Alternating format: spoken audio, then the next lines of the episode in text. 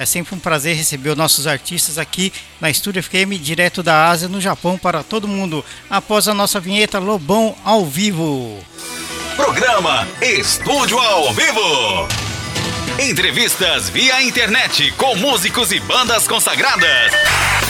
As independentes não ficam de fora e tudo acontece ao vivo, em tempo real. Tempo real. Apresentação e produção de Marco Fukuyama.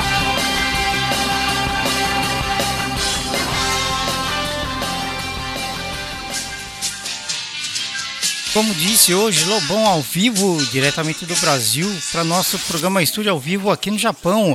Ele que foi baterista da Blitz, baterista da Marina Lima, ele é um baterista, cantor e compositor e hoje é um prazer receber o Lobão aqui ao vivo do Brasil na Estúdio FM. Oi Lobão, muito boa noite. Boa noite, Marco. Boa noite para todos que estão nos ouvindo. É um prazer estar aí com você, com todo mundo aí nesse papo. É isso aí, hoje vamos bater um papo, o Lobão vai falar para a gente a respeito do trabalho que ele produziu durante a pandemia, né? É, para começar, Lobão, durante a pandemia, com, como muitos artistas brasileiros, né? Você também entrou em estúdio e produziu um grande projeto chamado Canções de Quarentena. Como que foi ter passado 14 horas, mais ou menos, né, nesse projeto sensacional e tocando, né, claro, todos os instrumentos. É, esse é um detalhe muito importante, né? Você toca todos os instrumentos, né? Bom, é aquela coisa, a necessidade nos força das certas é, saídas, né? Eu estava sem fazer nada. A gente é, teve que abortar a turnê do Power Trio, que estava começando Nacional, a gente começou a fazer um show em Belo Horizonte, no Palácio das Artes. No primeiro, primeiro show a gente teve que cortar toda a turnê, e a turnê de lançamento dos 60 anos a mil, meu quinto livro, né? Uhum. Então, fiquei assim, bom, vou ter que fazer alguma coisa. Eu tenho um estúdio em casa, e pensei, bom, vou ficar aqui, eu vou, eu vou aproveitar para aprender a, a, a, a, utilizar melhor, a produzir melhor. Eu tinha muita coisa para aprender, mexer produção, aprender outros instrumentos. E aí eu falei, bom, nada melhor do que pegar músicas já prontas, porque, porque eu sou compositor, imagina, eu ter que compor para depois aprender, né? Falei, pega uma música pronta, é mais fácil, porque aí você já vai para a ação, né?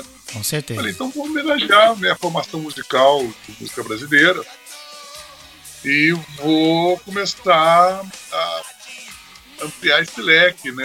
Tanto é que eu tenho acabar tendo 32 músicas vai estar disponível num disco triplo de vinil, edição de luxo, né? Quem está fazendo um crowdfunding pela Kikante, quem quiser acessar é, é só entrar na Kikante, Canções de Quarentena.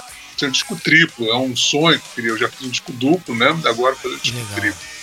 30 músicas, aí vai, assim, tipo, vai do Trem Azul, do, do, do Loborges até o Benito de Paula, com Retalho do Cetim, Disparada, Jair Rodrigues, Tony Tornado, BR3, tem Castiano, tem Tim Maia, Luiz Melodia, tem Roberto Carlos, Tony Marcos, é, tem Dolores Duran, tem Caetano Veloso, Gilberto Gil, Roberto Carlos, tem, pô, tem, tem, aí tem o rock nacional, Mutantes, de Molhados, A Folha, Terço. É, meu Deus, é muita gente. Tem, tem o Walter Franco, é, é, barará, barará. Poxa, tem, tem, tem Zé Ramalho, tem Fagner. Zé Ramalho é muito bom. Tem, tem, tem Tom Jobim, Samba do Avião, tem o Toquinho Vinícius, é, Tarne Itapuã.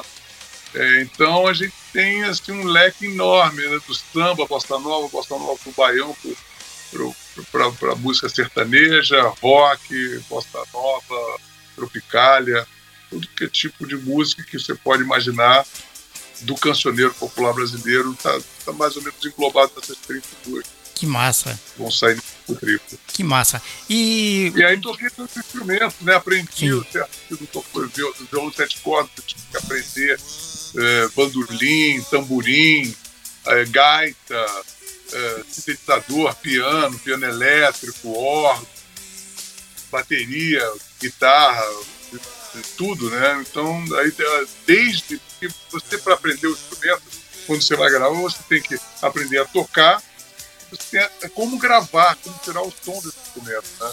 que é uma outra ciência. Depois a mixar e depois de mixar, masterizar. Quer dizer, é muita coisa para aprender. Então, para quem está sem fazer nada, né, é um prato cheio. Mas um cara como você, um cara. Você é super profissional, né, Lobão? Então você tem a mãe de fazer tudo isso aí e você mostrou que sabe que fez e fez, né? E você um dia imaginou que é, gravaria essas canções durante um surto pandêmico mundial que começou aqui na Ásia? Você imaginou isso um dia, não?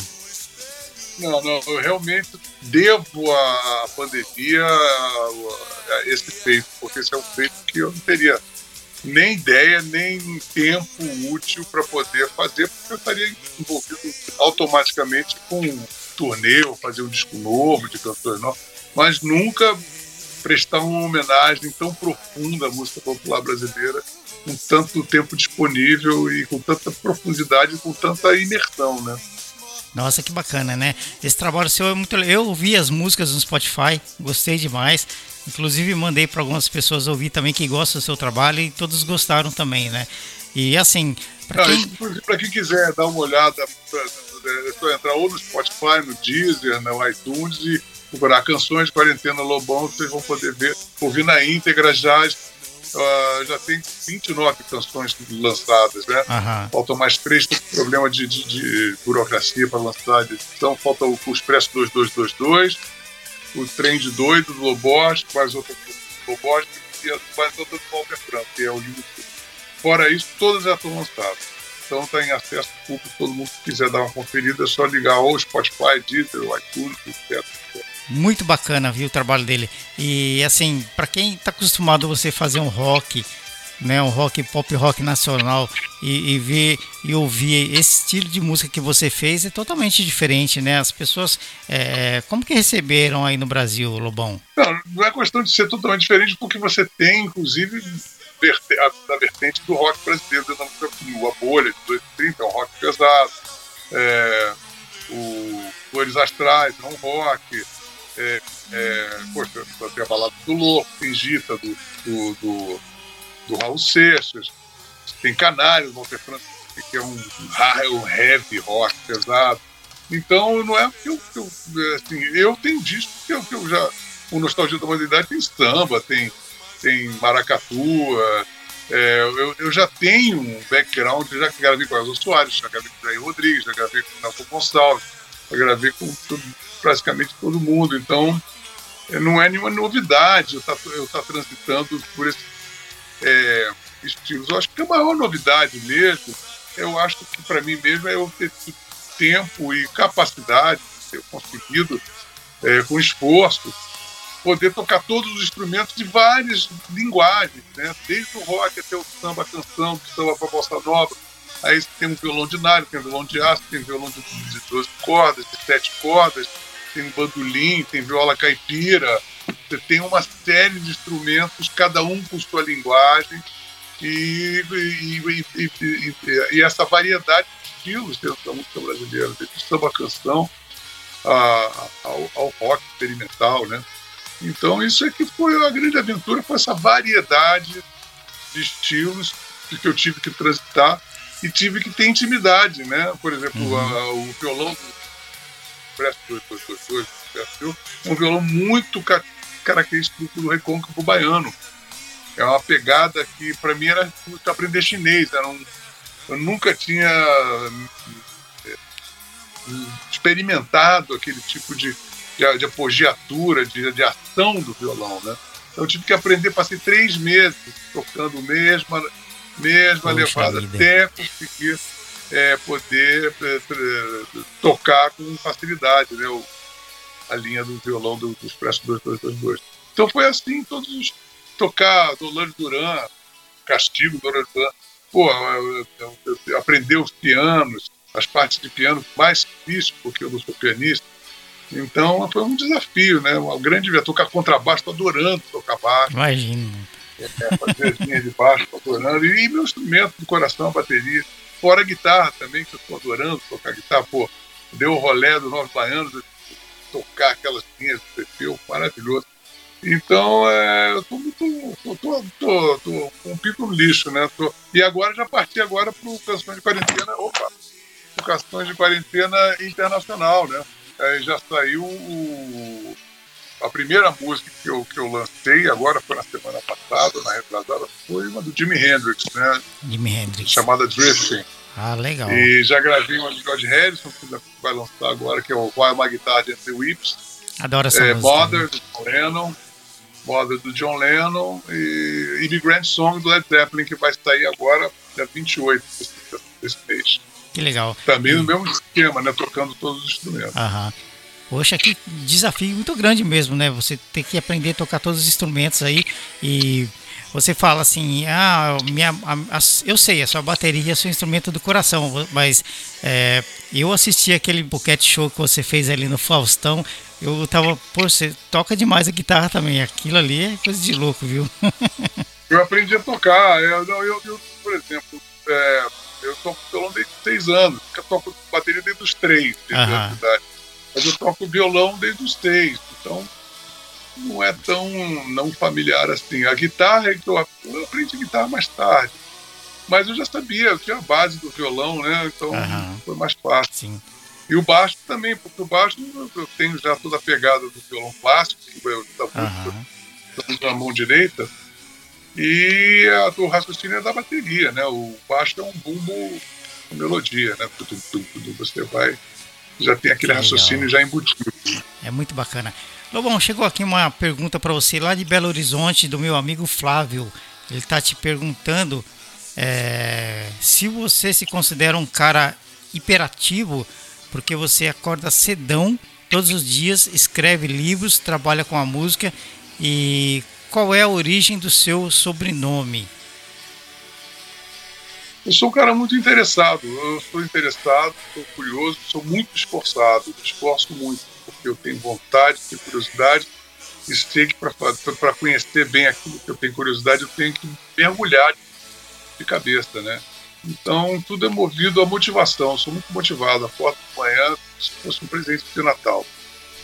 E é isso. E minha, a origem do meu sobrenome é holandesa. Holandesa. Meu avô era holandês. O paterno, né? Aham. Aí a resposta, viu, Flávio, do Lobão aí para você. Muito obrigado, viu, pela participação aqui no programa Estúdio ao Vivo. Agora, Lobão, voltando um pouco ao seu passado musical, falando da canção é, de grande sucesso nacional aí no Brasil, Essa Noite Não. Existe uma história por trás dessa música, né? Como que nasceu essa música? Nasceu é, porque é, a gente era muito festeiro nos anos 80 e sempre tinha um cara que caía na festa, ficava babando, uma overdose qualquer. E a gente fala, pô, tá vendo um doidão retardatário, aquele cara que tirou muito, bebeu muito, caía, desmaiava, precisava chamar ambulância. Aí a gente fala assim, pô, essa noite não, não se mata não, aqui não, pelo amor de Deus, você não vai se matar aqui, pelo amor de Deus, né? Essa noite não, né, pô, a gente tá se divertindo muito, não tenta, não, não vai tentar se matar para estragar a nossa festa. Uhum. Agora, o que é interessante é que essa música tem uma conotação, inclusive, até cruel e mesquinha, né? Tá querendo se divertir, tá um pouco se lixando pro pop, coitado, até overdose tá ali, é, babando na gravata. Mas aí o que aconteceu é que essa música eu acabei virando é, mascote da Associação Brasileira de Psiquiatria, porque, é, segundo a própria associação, ela virou um símbolo contra a luta contra o suicídio. Olha. E colou, as pessoas acabavam. Muita gente que acaba por, por, por alguma obra do destino que estava ouvindo durante a, a tentativa de suicídio acabou se suicidando. E essa música tem esse, esse viés de cunho é, social, né? De ter ajudado pessoas no limiar da morte. Né? Aqui no Japão, por exemplo, não tem um artista que faz uma canção assim para tirar as pessoas disso, porque o alto suicídio, alto índice de suicídio aqui no Japão é muito grande, né? Então. É, mas eu não fiz isso com quase intuito, uh -huh. não. Eu Sim, isso aí. Pra, pra me, uh me divertindo e o cara não me chatear, uh -huh. matar na minha frente. e nem a coisa do se matar na música era muito mais é, você tomar uma droga errada, porque você estava dentro de uma festa e teve não, eu não, não tenho nenhuma conotação de olha, não se mate, que é bela, nada disso. Mas as pessoas acabaram entendendo assim. Acabaram então, entendendo. Então quem sou eu para poder desviar isso, né? Acabaram entendendo e pela graça da música, muitos acabaram não fazendo, do jeito né? que quer, né? Sim. Mas é que eu não tive essa intenção de maneira alguma de salvar Aham. alguém, quem quer que fosse. Mas fico muito satisfeito de poder, Que mesmo bom. que involuntariamente, ter ajudado. Que bom, né? Por uma parte foi muito boa. Agora, igualmente, essa noite não, a sua faixa, que também de muito sucesso, me chama, tem uma história meio que triste, arrasadora na sua vida também, né, Lobão? Pode falar um pouquinho pra gente sobre esse momento? É, me chama era uma música que eu estava fazendo e achei uma porcaria, quase joguei fora e um, um- um- um traficante, amigo meu, abriu a porta e falou assim, porra, eu deixei a porta aberta, olha, meu amigo traficante, na, na época eu comia bastante droga. É, ele, ouviu a música e ele disse, pô, essa música aí é bacana. Eu falei, pô, que engraçado, eu ia jogar ela fora. Ó, se fosse você, eu eu tratava ela com mais carinho, porque eu acho que essa música vai dar um pedal. Como eu estava ensaiando já com o Ronaldo, eu guardei aquilo no dia seguinte, eu, eu fui lá e mostrei para eles e acabou dando certo. Que maravilha. Você sabe, você falou dos Ronaldos aí, você sabe que eu, eu, eu era muito novinho quando eu comprei o LP Lobão e os Ronaldos, né? Eu tenho esse LP até hoje. Eu tenho até hoje esse LP lá no Brasil. né? Olha só. E ouvi demais, Legal. ouvi demais e sempre gostei, viu? Muito legal. Ah, além da Blitz, Lobão, você também tocou com a Marina. E como que foi essa fase sua? E você é um grande escritor. Eu comecei com o Vimana, né? Eu comecei Aham. nos anos 70. né? Quando eu comecei, quando eu estava tocando com a Blitz, eu já era um veterano, né? Uhum. Então a Blitz já é metade da minha carreira. Eu, Ah, mesmo? eu, eu toquei com a Marília Pera, toquei com o Lulu, com o Rich, com, com o Paulo, com uh, um monte de gente, com o Luiz Melodia. Então eu tenho uma pré-história muito grande antes de começar com a Blitz. Uhum. Então é, eu conto muito isso no, no livro, nos 50 anos da Mil, eu deixo tudo bem detalhado. E quantos livros você tem publicado hoje aí no Brasil? É, eu, eu fiz 50 anos a mil, depois 2010, em 2011, 2012 eu fiz o Manifesto do Nada na Terra Nunca. Em 2014 eu fiz Em Busca do Rigor e da Misericórdia, que ele relata a feitura do meu primeiro disco tocando todos os instrumentos, que foi o Rigor e a Misericórdia. Depois eu fiz o Guia Politicamente Incorreto dos anos 80, e daí nasceu um disco duplo, né, que eu fiz Os Eremitas da Montanha. E o quinto foi os 60 anos a mil, que é um- uma atualização da minha biografia. É, é, Uhum. Saiu agora em 2020. Sim. Você sabe que o meu primeiro disco compacto que eu comprei na minha vida foi Você Não Soube Me Amar da Blitz. Foi o primeiro disco da minha vida. Ó, que legal. Lá na década de 80, bem no comecinho mesmo. É, e você já pode imaginar, eu já me senti um velho naquela época. Né? É mesmo? E eu. Rapaz, Eu era veterano, né? Eu já tinha mais de 10 anos de carreira. E eu, le- 10 anos, não, tinha 8 anos de carreira. eu levei uma surra por causa desse disco, você nem imagina. Eu levei uma surra da minha mãe, levei uma surra. Porque eu era, É? era muito menino e eu queria muito aquela música que eu via no rádio. É, juntei todas as garrafas que a minha mãe tinha lá, que ela usava para guardar os negócios dela, de fazer sabão, essas coisas, e vendi. Fui lá e comprei o compacto. Eu apanhei tanto por causa desse disco. Nossa. Puxa, que travessura, hein? É doideira demais, viu? Mas o Evandro me paga, o Evandro me paga aí no dia. é uma história bacana, fica na alma da gente, né? Bem, sei que você é, foi muito amigo de Cazuza e como que foi ter, ter vivido com ele aí no Brasil, Lobão? Ac- Acredito que para você, você guarda muitas histórias com ele, né? Tanto na vida musical quanto pessoal. Como que foi ter convivido com o Cazuza? É, ele era meu amigo, a gente se dava muito bem, a gente se divertia muito, nos divertimos muito com histórias incríveis, fomos parceiros em algumas músicas e tivemos uma amizade muito bonita, né? Sim. Agora tem uma outra pergunta que chegou aqui do Rio de Janeiro, do André Nascimento. Ele pergunta sobre outra coisa, se existe planos de reativar, mesmo que virtual, o selo revista. Não, eu acho que eu já fiz o suficiente para música independente. Lancei mais de 80 bandas ali. Eu acho que eu já estou bastante é, já kit com a cultura brasileira em um quesito uhum. lançar artistas novos. Eu estou bastante uhum. satisfeito, não preciso. Já fiz a contragosto, porque eu não sou editor, não sou do uhum. ramo, não sou empresário de lançamento, mas fiquei muito orgulhoso de lançar artistas o Cachorro Grande, o Benegão Diretor de Frequência, Bombojó, Guardanato, Cascadura, Canastra, uma série de outros tantos grandes nomes que saíram naquela geração do início dos anos 2000 estou muito satisfeito. Não, não, pretendo, não é a minha área. Eu estou agora a fim de, me focar na, na, na, área de produção, de fazer mais discos, de gravar o, com o som que eu estou tirando. Essa é a minha onda agora. Que esse lance é o lance, aquele lance da banca de jornal, não foi? Esse lance dos. Foi. Uhum. Depois virou uma revista, né? Quinzenal, todo de 2003 até 2008, né? Uhum. Quinzenalmente, vários artigos. Que bacana. Aí, André Nascimento, sua re resposta do Lobão para você, a sua pergunta, viu? Muito obrigado pela participação. É, já falando do show, dia 11 de junho você se apresenta em São Paulo, né? Na Áudio com a Tour Magma do Rock. Depois desse show. Dia 11, é... dia 11, né? Ah, é, isso, isso. Aí vai para quais 11. capitais depois, Lobão, esse show?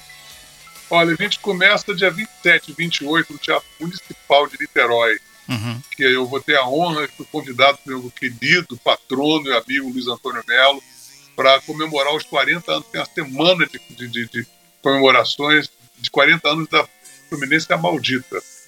Então, ela vai combinar com a semana, com exposições é, no museu, no museu lá, lá, lá, lá em Niterói, e no Teatro Municipal no dia 27 de maio, há um talk show que o Luiz Antônio Melo vai fazer, é, vai capitanear e vai convidar todos os envolvidos, a Mônica Venerável, os doutores, né, para fazer o talk show. Também farei parte da, da entrevista, participarei do talk show. E no dia, na noite seguinte, no dia 28 de maio, sim, faremos um show arrasador, um power trio. Isso vai me ser muito emocionante, porque eu também sou um dos sócios fundadores da Arte Fluminense, como primeiros a tocar lá.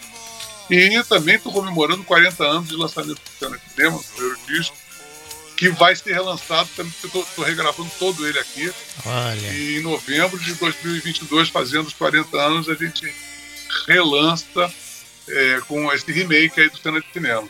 Então a gente já vai começar a tocar essas músicas do Cena de Cinema, é, evidentemente, na, na, nesse, nesse evento da, da Fluminense, porque foi ali que tudo começou. Inclusive, eles tocavam um cassete. Né? Olha só. E várias outras coisas. É o berço do rock dos anos uhum. 80, foi a parte do Então começamos a turnê ali, na Rádio Fluminense, abençoados por esse evento. Aí vamos para áudio. Aí, aí, nós temos também dia, não sei que dia, vamos ter o Araújo Viana, em Porto Alegre. E aí saímos pelo Brasil inteiro, né? Fazendo essa turnê, todas as cidades capitais e grandes cidades do Brasil. E você tem alguma possibilidade de fazer algum show no exterior também ou não? Olha, você tem que fazer onde o público tem, né? Onde é que você Aham. tem público e chama você, você tem a obrigação de ir. E eu adoro viajar, adoro conhecer outros lugares. É, é claro, eu for convidado para fazer qualquer show no exterior, a gente faz sim. Hum. Aqui no Japão você não fechou ainda, não veio ainda? Não, nunca, nunca fui no Japão. É mesmo.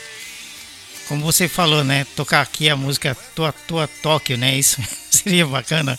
O pessoal. Ah, ia ser emocionante, é. É. Né?